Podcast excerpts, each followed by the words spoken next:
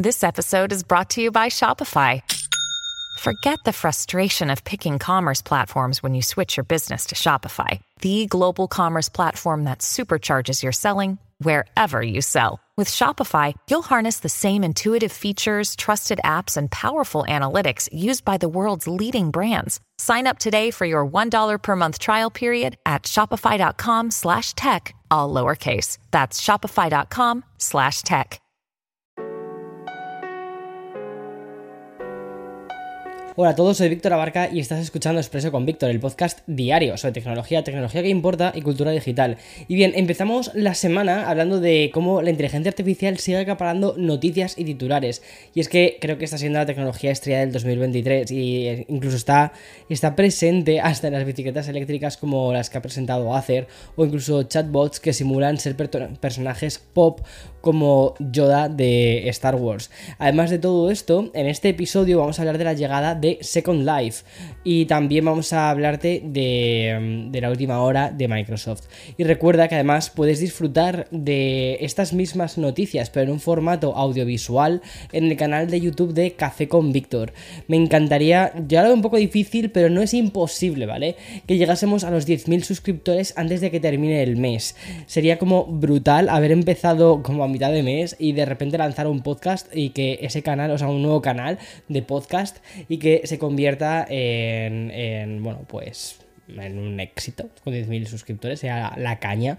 ¿Lo conseguiremos? No lo sé, pero mira, si tienes amigos, que imagino que sí, espero, ojalá, pues les puedes decir, oye, ¿sabes que Víctor ha hecho un nuevo canal de YouTube que es La Caña y que además habla de las noticias tecnológicas diarias en formato audiovisual, como los TikToks, pero en shorts en YouTube? O sea, Brutal el concepto. ¿O no lo crees? A mí me parece que es brutal. Así que ayúdame a llegar, porfa, a los 10.000 suscriptores. Nos vemos ahí en el canal, pero también, obviamente, día tras día en el podcast. Así que vamos a ello. When you need mealtime inspiration, it's worth shopping Kroger, where you'll find over 30,000 mouth-watering choices that excite your inner foodie. And no matter what tasty choice you make, you'll enjoy our everyday low prices, plus extra ways to save, like digital coupons worth over $600 each week. You can also save up to $1 off per gallon at the pump with fuel points. More savings and more inspiring flavors make shopping Kroger worth it every time. Kroger, fresh for everyone. Fuel restrictions apply. Novelas en Amazon escritas por chatbots, aplicaciones que serán capaces de componer melodías e incluso también arte digital a través de Midjourney. Por cierto, estoy enganchadísimo a Midjourney. Bueno, pues cuando pensábamos que lo habíamos visto todo respecto a la inteligencia artificial, pues nos faltaba esta vertiente. Y es que la popularidad de los chatbots y de, inteligencia artificial ha aumentado tanto en los últimos tiempos que estos asistentes virtuales ya son capaces de imitar a personajes de la cultura pop. Hasta el punto de que la creación de chatbots de personajes ficticios e incluso reales, ha comenzado a generar muchos debates sobre cuáles son los límites respecto a los derechos de autor. Esto es algo de lo que se está hablando mucho relacionado con el tema de la inteligencia artificial y la creatividad. Pero ¿por qué te estoy contando todo esto? Bueno, pues porque voy a enseñarte un nuevo site y es que este se llama character.ia y es una web donde los usuarios pueden interactuar con chatbots que representan a personajes como por ejemplo el maestro Yoda de la saga Star Wars o Hermione de Harry Potter. ¿Y qué sucede con todos estos chatbots que están utilizando personajes? Pues que ya hablamos de creaciones que tienen sus derechos de autor, por lo que el debate en sí ya mm, se está hablando un poco más de lo que es fanfiction o más bien obras derivadas que se saltan lo que son las licencias legales de las obras mm, originales. Obviamente estos chatbots ya han despertado la alarma de algunos titulares de derechos de autor, los cuales argumentan que estos servicios están utilizando sus materiales protegidos sin permiso para crear esas inteligencias artificiales. Es importante recordar que en las últimas semanas ya hemos sido testigos de demandas por infracción de derechos de autor contra compañías como Stability IA y también con Getty. Stability, por ejemplo, fue demandada por Getty por por construir su base de datos de imágenes utilizando millones de imágenes online, muchas protegidas por derechos de autor. En una demanda similar, tres, artistas demandaron a Stability, a DeviantArt y también a Midjourney por, eh, hacer que el modelo, su modelo de inteligencia artificial, estuviese entrenado con millones de, mm, con miles de millones de imágenes que tienen derechos de autor. Los editores de noticias también han criticado que, por ejemplo, OpenAI eh, mm, ha usado sus artículos para entrenar a su inteligencia artificial. Aunque Todavía no está demasiado claro, ¿vale?, cómo los tribunales van a interpretar estas cuestiones. Es evidente que la tecnología ha avanzado más rápido que la ley, esto suele ser ya algo muy habitual y tal y como dicen en Bloomberg, es importante tener en cuenta que la industria tecnológica ya ha tenido estos puntos de inflexión en el pasado y puntos de controversia en el pasado. Hace dos décadas, por ejemplo, Napster facilitó la descarga gratuita de música. Después vimos cómo YouTube puso muy nerviosa a la industria del cine y de la televisión. O por ejemplo, eh, Google y las versiones online de millones de libros. Todas estas industrias tecnológicas y de medios tuvieron que pasar por sus respectivas batallas legales, que muchísimas de ellas han sido épicas e incluso algunas de ellas se siguen librando a día de hoy, para finalmente llegar a acuerdos sobre derechos de autor de ya sea de discos, de canciones, pelis, programas, series y creo que eso será algo que termine sucediendo también con esto, con la inteligencia artificial. ¿Qué opinas tú de todo esto? Me parece muy interesante cómo la tecnología va mucho más rápido que las leyes.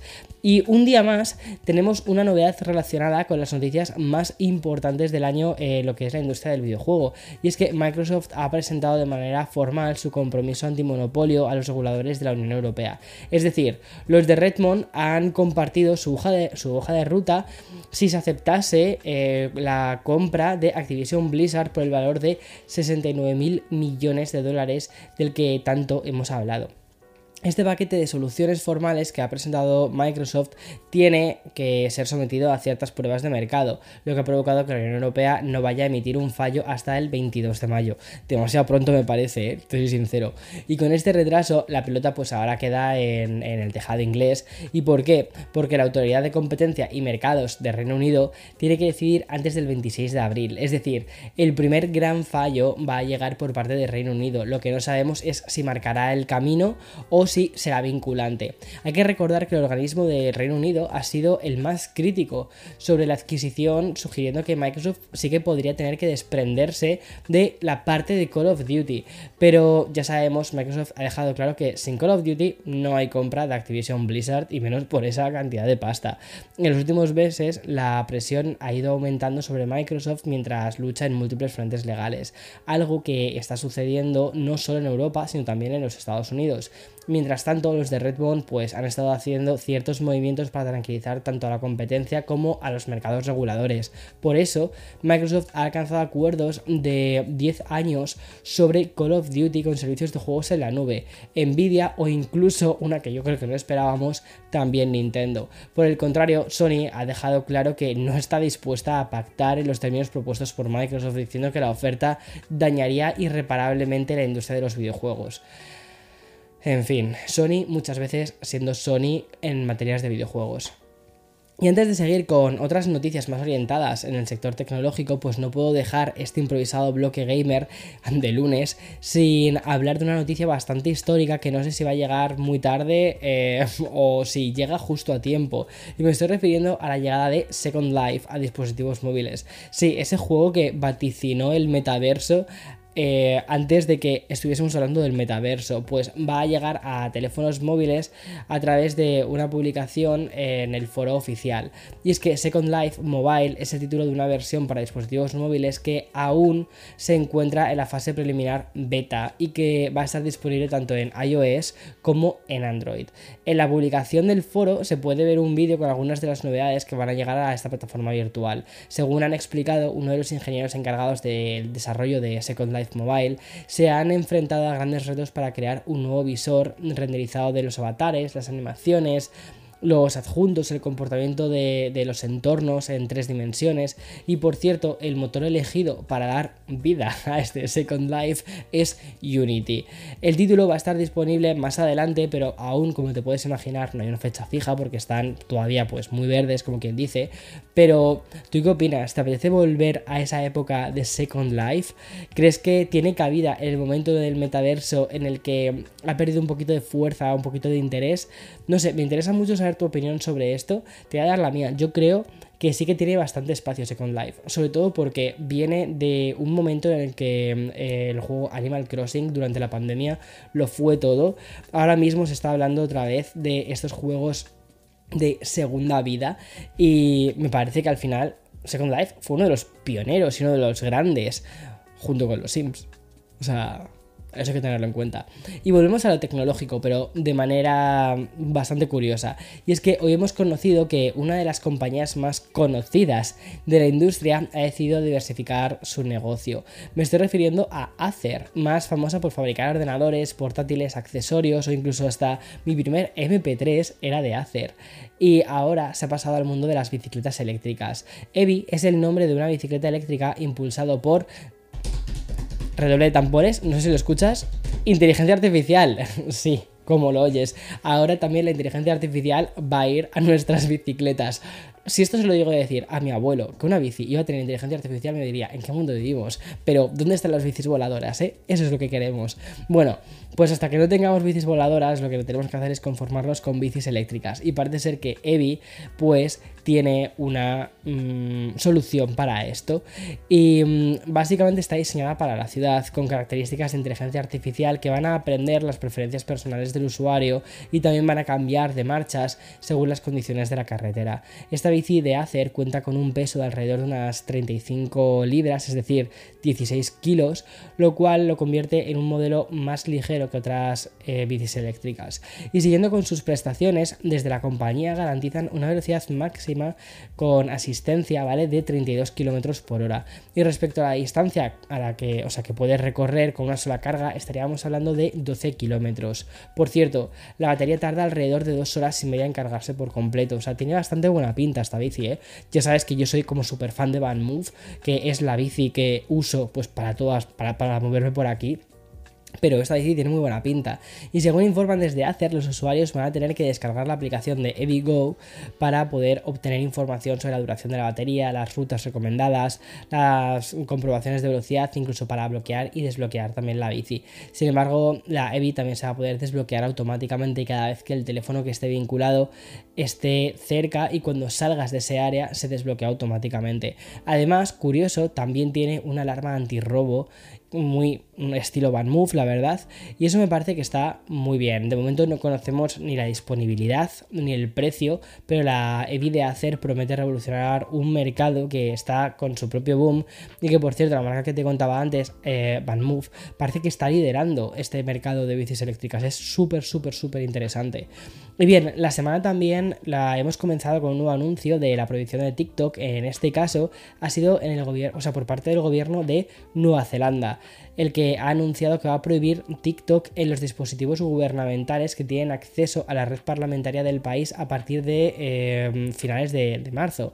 Aunque la prohibición se limita a los dispositivos gubernamentales que tienen acceso a esta red parlamentaria, la Fuerza de Defensa del país o el Ministerio de mm, Relaciones Exteriores y Comercio eh, también ya prohibieron TikTok en dispositivos de trabajo.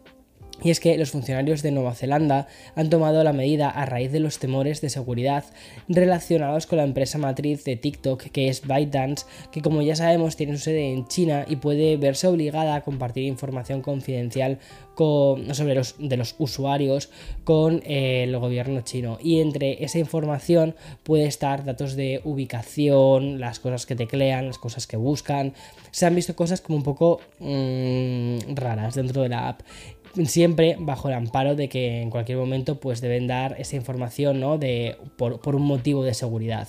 Nueva Zelanda se une a otros países como son Reino Unido, Estados Unidos, Canadá o incluso el gobierno de la Unión Europea. Todos estos han prohibido ya TikTok en los dispositivos gubernamentales debido a, estos, a estas preocupaciones relacionadas con seguridad. Y por su parte, ByteDance sigue afirmando que comparte los datos de los usuarios con China, aunque desde Estados Unidos eh, la normativa, eh, o sea, quieren conocer un poco esta normativa, la cual obligaría a TikTok a cumplir eh, legalmente si el, gobierno lo exigiese.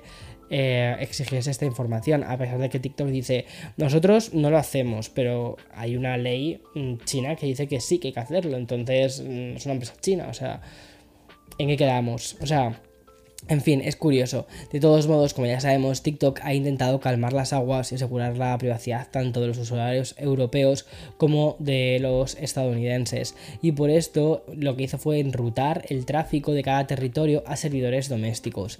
Tal y como he podido leer en medios como Engage, esta semana se ha revelado que el FBI y el Departamento de Justicia de Estados Unidos están investigando ByteDance después de que cuatro empleados usaran TikTok para espiar las ubicaciones de dos periodistas estadounidenses. Es que tiene tela, eh, es que tiene tela. Es que no hay semana en la que no veamos cosas de estas y que luego digan, no, no, no, no, que nosotros no hacemos nada. Chiquéis, o sea, ya está. Por cierto, a pesar de las preocupaciones de privacidad y seguridad, el director ejecutivo de TikTok ha argumentado que si ByteDance se deshiciese de su empresa, eso no resolvería las preocupaciones de seguridad de los políticos y que los proyectos de protección de datos que la empresa ha establecido tanto en Estados Unidos como en Europa son las soluciones reales.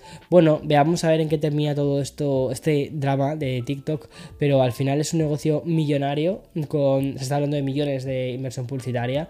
Yo creo que aquí es también donde estamos encontrando una clave y uno de los motivos por los que hay muchos intereses de que TikTok pertenezca a ciertos países. Solo diré eso.